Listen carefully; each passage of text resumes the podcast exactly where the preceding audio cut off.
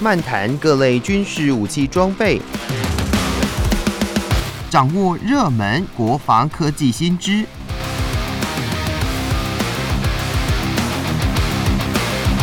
军武说早安，陪您一起领略国防知识力量。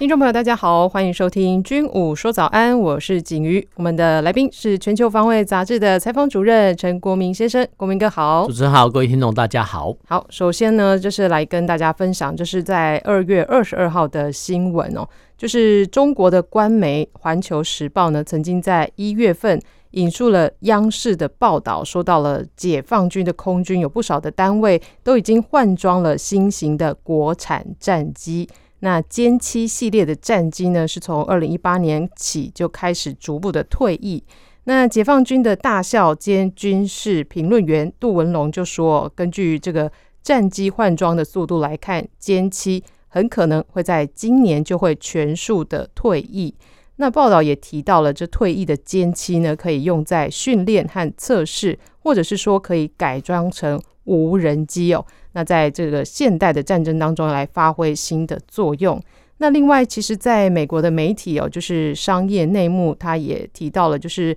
呃，美国的米切尔航太研究所的专家也有相同的看法哦。那对于这个歼七呢，其实它也有一定的年纪了。那也根据网络上其他媒体有提到说，这个歼七呃改装成无人机之后，会让飞官啊，来地面上来操作这个无人机啊，国民哥要来怎么来看这个新闻呢、啊？我们要现在这样来看啊，就是退役的飞机哈，我们讲白点，我觉得哎，它有哪些出路？就是说它有哪些去的地方？这叫讲白点直话，就是说，比如人人类在职场啊，你退伍之后，退伍呃离职之后要做什么？那我们这种用这种说法来比喻说，哎，退役的战机或军舰，他们要出路哈，出来。我们讲说退役的军机，它有哪些的路子哈？第一个就是说。呃，把重要的零件哈，把它统统拆光哈，剩下外壳哈，然后呢送进军事博物馆哈、飞航博物馆哈，比如说我们的航科所哈、航教所哈，那些都是哈，比如说各地的义政公园，哎，它有成长除役机哈，这是第一个哈。那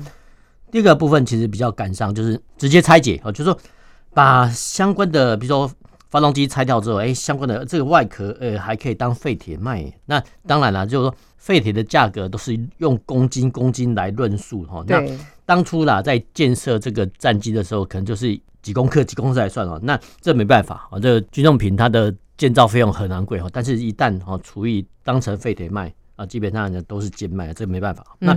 第三个就是说，哎，把我国哈就是不要的，或者说也要太旧的战机哈，哎，转赠给邦交国哈。譬如说，我们呃有一阵子哈，哎，把我们的 UH-1 直升机哎转交给哈转赠啊，基本上转赠哈给哈一些盟邦。好，就是转交他国。那第四个就是说，把这个战机呢，给它做性能提升啊，继续用。哦，说真的就蛮奇特啊，这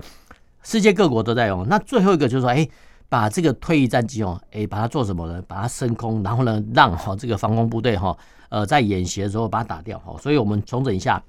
退役战机的几个出路：送进博物馆、拆解废铁、转赠他国、战机的升级，还有就是当做靶机靶掉。哈，那这个新闻呢很有趣，就是说。一月份哈，中国的央视报道，他访问一个大校，那大校表示说啊，这个退役的歼七哈改装成无人机哦是一个出路。好，那这个谈话呢，后续呢被美国的智库学者哈就是做引用啊，那引用之后呢，然后国内的媒体有在引用，所以是它的来源是这样子哦，就我们要先清楚哦这个新闻来源来源哦，原来是这样子哦。那呃这个新闻呢很有趣，就说哎这些退役的哈我们叫歼七战机哈要把它改装哦。变成无人机，那我们刚才讲过，就是说战机你要升级不是不可能哦，但是要花钱哦。那基本上讲哈，这些呢呃都是一个大工程哦。那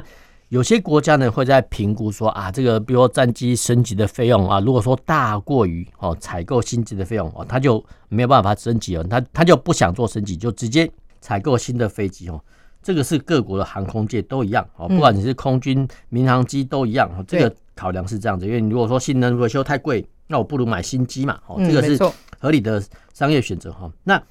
现在这个问题啊，就是说，假设哈这一批很庞大的歼七战机哦，统统把它改装变成无人机，然后可能用在未来的攻台战役哈，这个我们都承认哈。但是战争的时间可能只有短暂的，比如说不到人类史上的百分之一哦，但是成品实际高都有百分之九十九哦，就说这个是站在中国的立场来看，哎，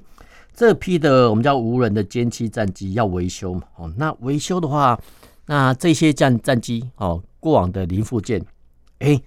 还有没有？那零附件如果没有的话呢？哎，还要不要再开生产线生产？所以其实为什么有人会说啊，这个旧战机要维持起来费用就要较高哈，就是这个原因。那还有一个重点就是说，过往的战机哦，基本上战机都有套油啦，就是说过往的战机呢，基本上都是呃燃油的呃利用比率呢不是很好。那嗯哼，你要继续呢维持哈这个旧有的发动机哦，然后呢继续用哦也是可以，但是你要把那个油耗的效率，还有拆零的零件的费用。啊，零件能不能拿得到？哈，这些都要考虑进去成本。好，那假设哈这些程序都走完了，哎，这些操纵的呃战机的，我们叫战机无人机啊，就是歼七的无人战机，哎，这些操作的好像没有办法靠现代化的 AI 哈来做，还是需要说哈用呃飞行员来操作哈。所以其实我们可以从哈这个大校的访问中得知，哦若干的讯息说，哦原来。这位大校呢，还是以为说啊，无人机呢最好是由有人有人来操作哈，这个是现阶段来讲没错哈。但是未来啊，比如 AI 科技的发展，对，嗯，有没有可能哦，把这些的无人机通通交由 AI 来做？这个是美国还有很多国家都在做，那人类的只是做最后的监看动作。所以其实这是未来的发展哈。那我们再回到说哈，这个歼七的本身啊，那歼七的话，其实就是米格二十一的中国的。代号叫歼七哦，他们叫歼击机哦。那歼击机第七型叫歼七哈。那歼七呢，从歼五以来都是喷射战机哈。那可是不对啊，我们最近看到说，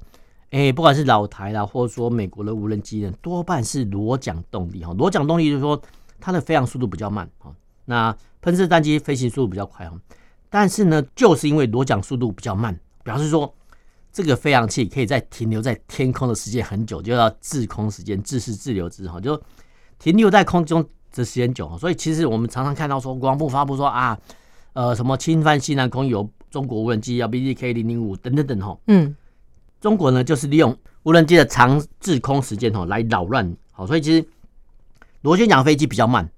但是就是因为慢，所以它可以长时间跟你耗。那我们如果说要起飞哈，这个喷射战机去拦截。不是不可能，但是呢，人家的滞空时间就比你来的长嘛，好，所以你会觉得说，哎，怎么会？他常常用这种无人机来侵扰我们，没有错哈，就说中国已经发现到哈，这种无人机的好用，哦所以其实他们哈会大量都用无人机哦。那现在的这个新闻是说啊，这一大批的歼七战机哈要退役哦，那退役的出路哦，那目前我们从哈这个新闻看起来。好像不知道说它有几批次哦要除役哦，有几批次要拆解废铁哦都没有关系。嗯，但是呢，既然有这种说法说，哎，改装成无人机哈，那我们就要说哈，第一个就是说无人机改装的费用可能不是我们想象的那么便宜。好，那第二个就是说，呃，现代化的无人机操作哈，很可能不是好这些过往的歼七飞行员他们所能操作的，不是说哈在天空上哦你能驾驶歼七哦，你回到陆地上呢就可以把哈。歼七的呃飞行操作了淋漓尽致，并不尽然。好，所以我的意思是说哈，当好这些战机的飞行员哦要重新投入哦，我们叫投入职场，就投入军旅生涯的时候呢，他必须经过再训练。好，就你天空飞的哦，跟你地上操作的不太一样。好，所以其实呃这些的不管是飞行成本哦，机体升级的费用，还是说哈人员再训练的成本。这些呢都必须考虑再三啊，所以其实有些人会说啊，这个飞行员不是学有专精吗？这样子到了哈，比如说退伍的年限就退伍的话，不是很可惜吗？说真的是很可惜啊。但是现阶段来讲哈，你们要去国家人要他去接装哈新的战机、新的无人机，可能还要多花更多的时间跟金钱去训练。所以其实综合呢，呃，飞行员的训练，还有无人机升级的费用等等等哈，所以我们会觉得说，可能哈这一大批的歼七战机。大部分呢还是会被除以哈，当做废铁卖哈。嗯哼。但是呢，会有极少部分的哈改装成无人机，因为他们也要验证哈他们的这些论证可不可行。但最后可能还有一大部分是直接当做靶机哈，在他们的例行演训中直接把它打掉哈。所以其实呃，我们对哈这些退役战机哈会有一些感伤没有错。比如说像我们之前哈我们在 F 一零四呃战机退役的前夕啊，大家也是都很缅怀啊这种所谓战机狼萧的声音哈。但是呢，呃，它的飞航成本、维持费用越来越高哈。那现代化的战机的操作环境，又跟呃 F 一零四、F 五战机不太一样哈。所以其实过往哈那些飞官哈英勇保卫我们国家的领空，这个我们予以尊敬哈。但是可能到了届退年底哈，呃，要再哈适应新的战机不是不可能啊。但是呢，可能要需要很多的时间成本，所以其实，呃，无论不管是退役战机或退役飞官哈，这些呢，要把呃，不管是重新投入职场，哦，或者说要改装无人机，嗯，都必须考虑到成本哈，因为国防建设呢都是花钱的，所以其实这个新闻哈，我们只能这样结论说，这名啊中国的空军大校接受访问时啊有这个表示哈，但是是否呢全部的歼七战机改装成无人机，可能还必须有待后续的观察。嗯，那所以这个观察就是等于我们后续看是这个军用卫星影像是不是可以看得到？对，对，没有错，因为这个我们刚才补充一下，就是说现在的影像卫星很发达哈，我们常常还可以看到说，哎，在福建的某机场，哎，怎么看到一大批哈这个战机呢停放在哈这个停机坪上哦？那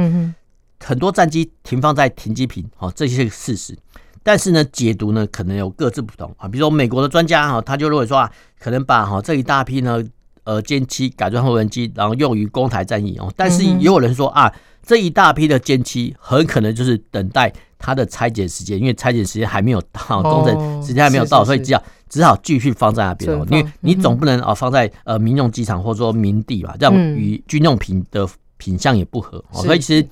大批的歼七战机停放在停机坪哦，有可能是改装成无人机，但是呢，有可能是它的拆解的时间还没有到，所以其实至少。只好继续放在那边就闲置哈，所以其实一张影像卫星的照片可以有很多种解读。嗯，没错。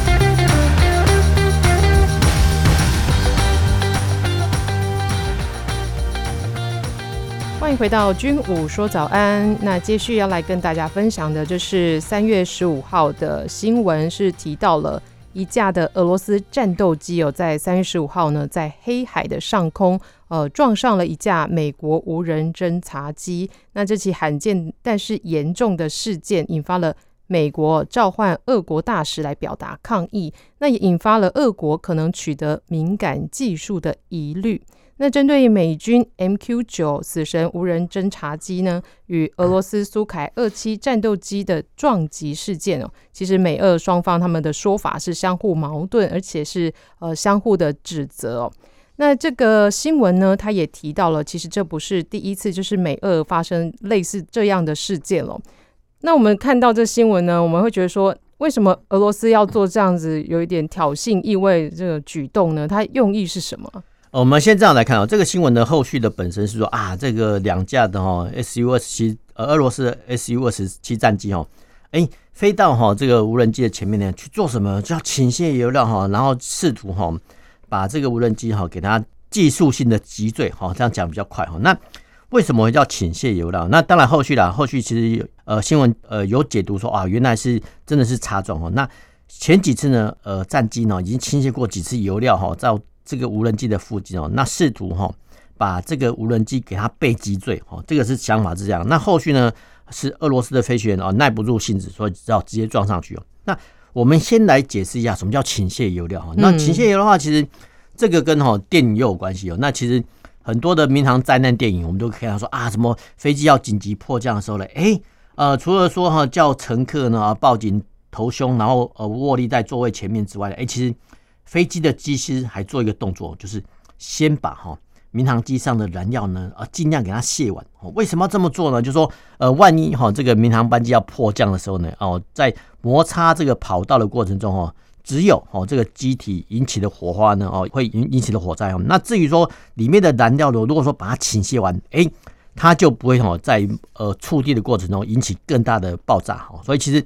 这个是民航机哈，在迫降的过程中哦，我们看到说哦，原来呢，民航机呢可以透过哈这个卸载油料的方式哦，来达成迫降的要求。那民航机可以，那战斗机也可以啊。所以其实呃飞行器呢有一个特殊的状况，就是哎，它可以哈在必要的时候呢把自己的油料给它丢光，哈，这个是蛮有趣的。那其实战机呢还有一个更有趣的时候，比如说以美国航舰来讲，哈，就哎。美国航舰的舰载机，他们在出勤的过程中啊，假设哈某架舰载机哈，他们在出勤的过程中，哎，遭受哈敌火损伤，哎，可能要呃降落在航舰甲板的时候，哎，这个时候呢，呃，必要的时候呢，还会把哈相关的武器弹药统统给它丢光哈。这个道理一样，就是说，万一在迫降在甲板的过程中啊，如果有什么弹药还没有卸载完毕的话，哎，可能会引起更大的灾难哈。所以其实不管是倾卸油的油料，还是说丢弃军火哈，都是。这个战机飞行员他们会做的做法哈，那呃，我们来回到说这个问题本身，就是说，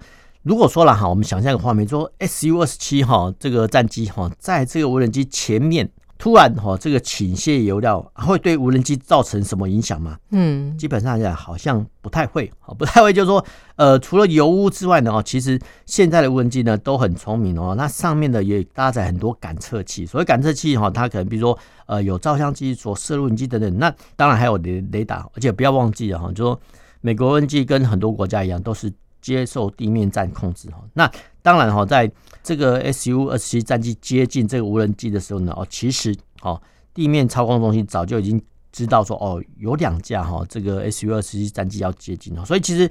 正常来说哈，是不会让哈这个无人机哈去跟呃战斗机相遇的，因为这个几率很小哈。那我们再回到说这个飞航的本身，哦，那我们刚才讲过，就是说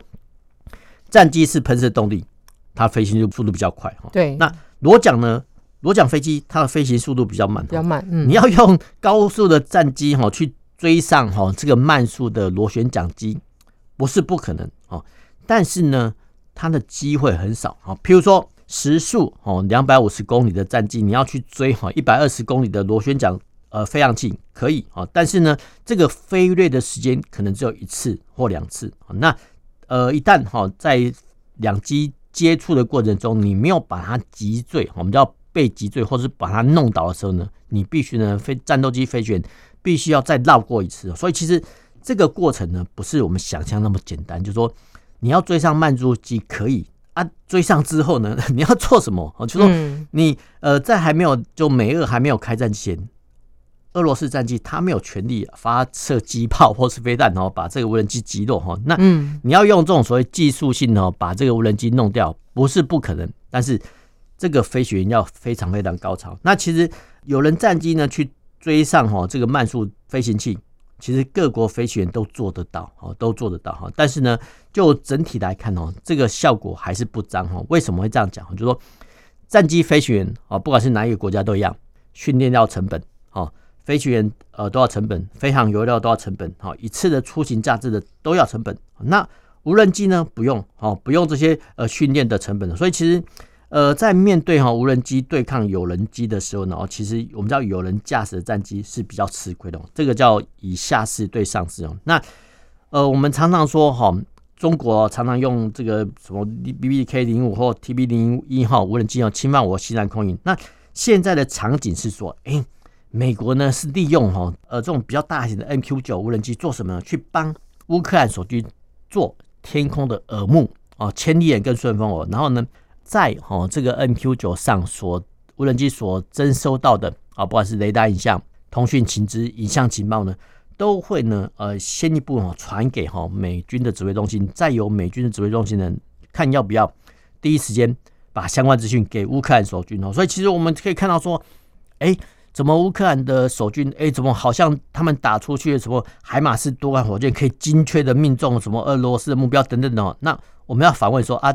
相关的不管是呃地理坐标哦，飞航情报是谁给的？哦，所以一般来说，我们都推论说是美国或欧美国家给的。那 MQ 九无人机就是担任哦这种所谓的呃任务。那其实美国人会做，那其实俄罗斯他们当然也知道啊。那目前哦。俄罗斯的无人机还没有做到像哈美国这么大型化，或者说跟这个 MQ 九等级的无人机一样哈，所以其实只好哦，俄罗斯呢在常常哦看到说美军哦用无人机来支援乌克兰，他们觉得很不高兴啊。但是在不高兴的状况下呢，也没有其他的方式，所以只好呢出动有人战机啊，就两架 Su 二十七做什么呢？去试图哈，呃，还不能把无人机击坠，是试图哦用这个飞行的技巧呢啊，把它哦这个无人机给它被击坠哈。那没想到后续我们新闻发现说哦，没想到说呃这个是俄罗斯飞行员沉不住气哦，然后直接飞掠哈这个无人机，然后擦撞哦，所以后续呢啊才会引起坠机哦。那现在的问题来，就是说美国跟俄罗斯。